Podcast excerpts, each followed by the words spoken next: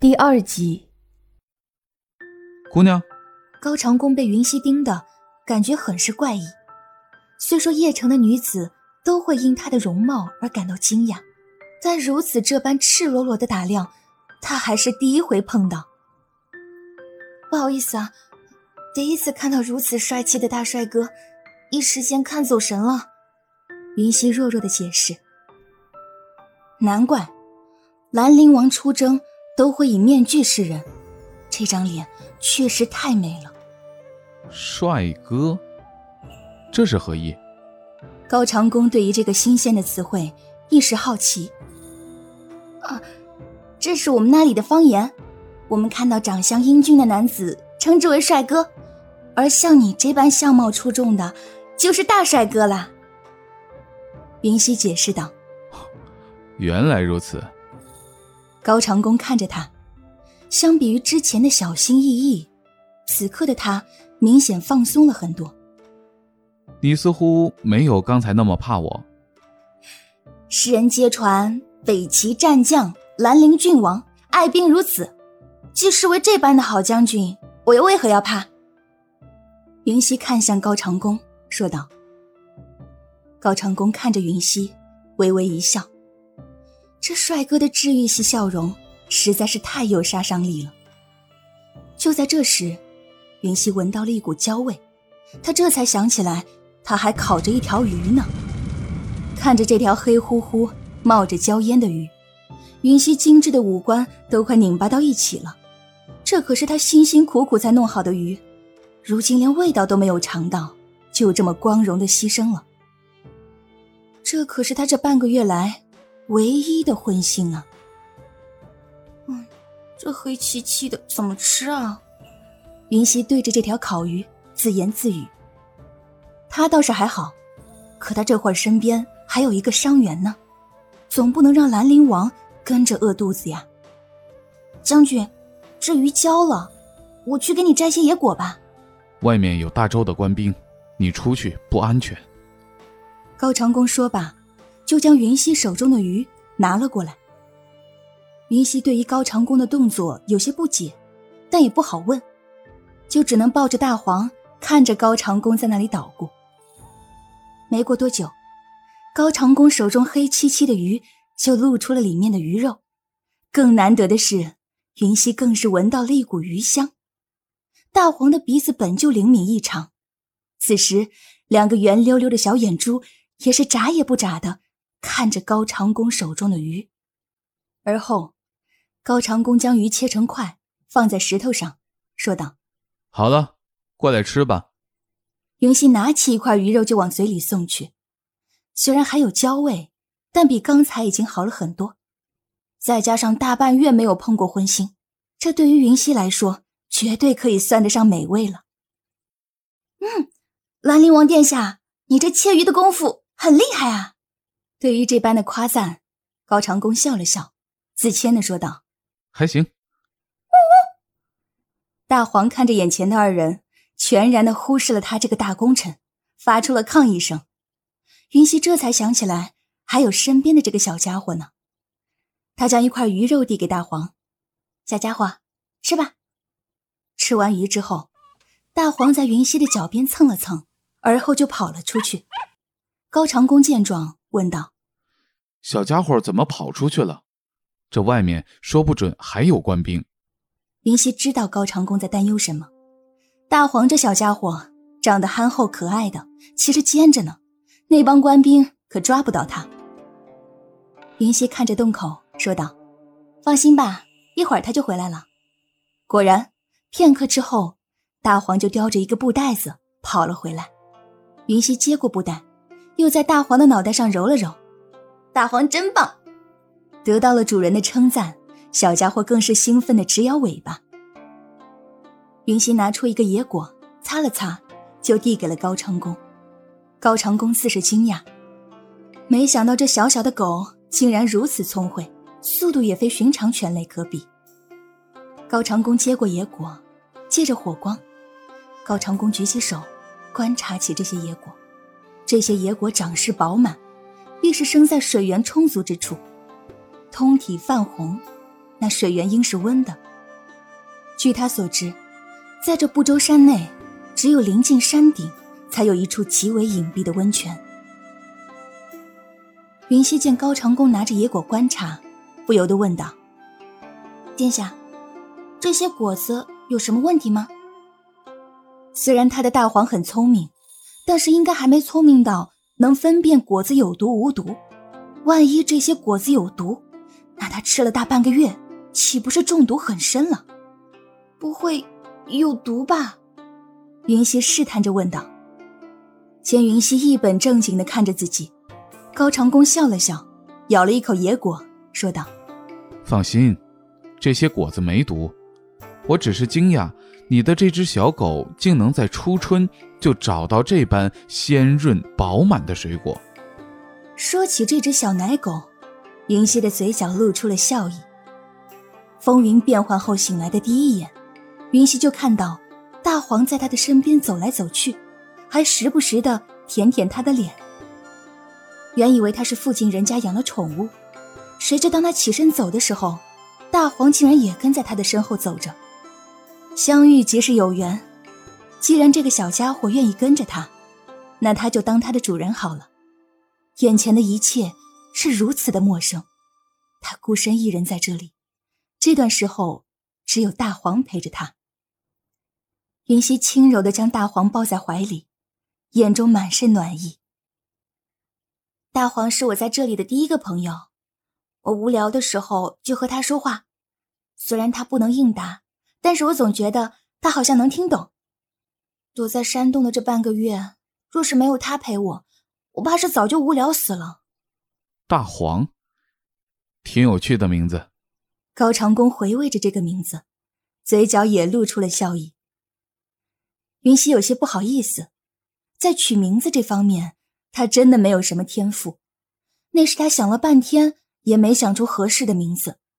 见他浑身都是金黄色的绒毛，当下就取了大黄这么个接地气的名字。姑娘，不知你可否……高长恭话还没说完，便被云溪打断：“别叫我姑娘了，我听着怪别扭的。我叫郑云溪，殿下叫我云溪便可。”这古人的客气程度。他还真的是不适应。高长恭愣了一下，随后说道：“是长恭不是，姑娘救了我的命，我却连姑娘的名字都没问。周齐交战，短时间内还不会撤离。云溪姑娘，你孤身一人待在此处，终归不妥。不知你是否有所打算？”打算？那当然是有的。好不容易当了达官显贵的救命恩人，怎么着也得抓紧了才是。云溪随手捡起一根树枝，在地上胡乱画着，尽量做出很迷茫的样子。地方虽大，却无处为家，我也不知道该去哪里。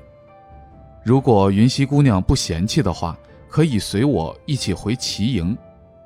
高长恭见云溪失落，就提出了此意见。不知云溪姑娘是否愿意？幸亏云溪把头埋得够低，不然还真是藏不住她那满脸得意的笑容。她等的可就是高长恭的这句话。深深呼吸，直到将嘴角的笑意全部抹去，他才抬起头。若是殿下不嫌弃，我愿意。那如此，我们便说定了。这里虽然隐蔽，但并不绝对安全。明天一早我们就启程。”高长恭说道。“嗯，好。”云溪点头答应。深夜，云溪微微睁眼，看着背靠在石壁上休息的高长恭，即便是发丝凌乱，也依旧遮挡不住他的芳华。云溪掐了一下自己的脸，浓浓的疼痛感顿时传遍全身。哇塞，他真的不是做梦。那个名留青史的高长恭，真的就在他不过两米处的地方。没想到，这兰陵王不仅长得帅气，还格外有绅士风度。看着自己身上的白色斗篷，云溪感叹道：“这也算是不幸中的万幸了。有兰陵王这座大靠山，日后自己在齐国的日子，应该会挺好过的吧。或许是多了一个人的缘故，这次睡眠算得上是云溪来到此地睡得最安稳的一次。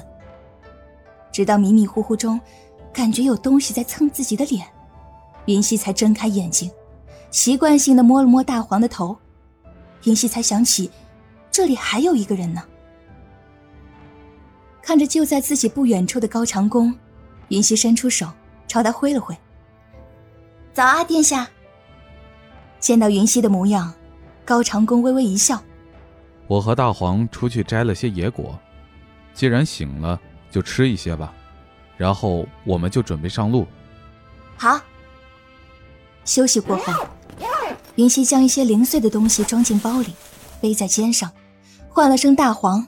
一起向洞外走去。走出洞口，只见高长恭背对洞口，双手交错置于身后，挺拔的身影在阳光的照射下更显伟岸。殿下，云溪出声喊道。待高长恭转过身，云溪将叠好的披风递给他。高长恭并未多语，接过披风之后，却转手又为他系上。你穿的单薄，别着凉了才好。军中都是男子，若是生病了，照顾起来总归不方便。云溪并未料到高长恭会有此番动作，就呆呆的由着高长恭为他系上披风。我们走吧。哦，好。二人沿着河流的小径，小心翼翼的走着。云溪亦时不时的。低头看看脚边的大黄有没有跟上。突然，高长恭停下了脚步，而后拉着云溪迅速的躲到了一处草丛里。高长恭俯身在云溪耳边低语：“有人，别出声。”暖暖的呼气声吹入云溪的耳朵，粉色的红晕映上了他的脸庞。他的脸靠得那么近，只要微微抬头，就能碰上他的脸颊。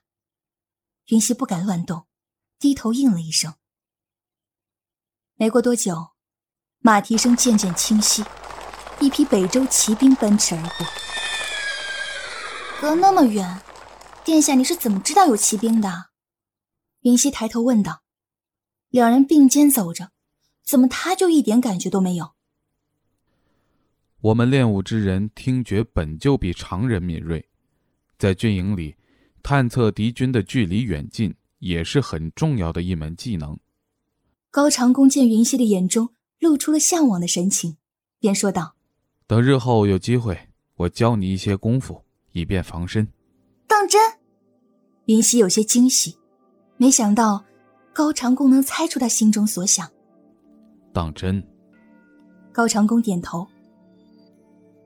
待那群人的身影消失不见后，二人走了出来。云溪朝着骑兵离开的方向望去，我看他们神情严肃，马不停蹄的，似乎不是在找你。如果不是找我的，那就是找宇文玉的。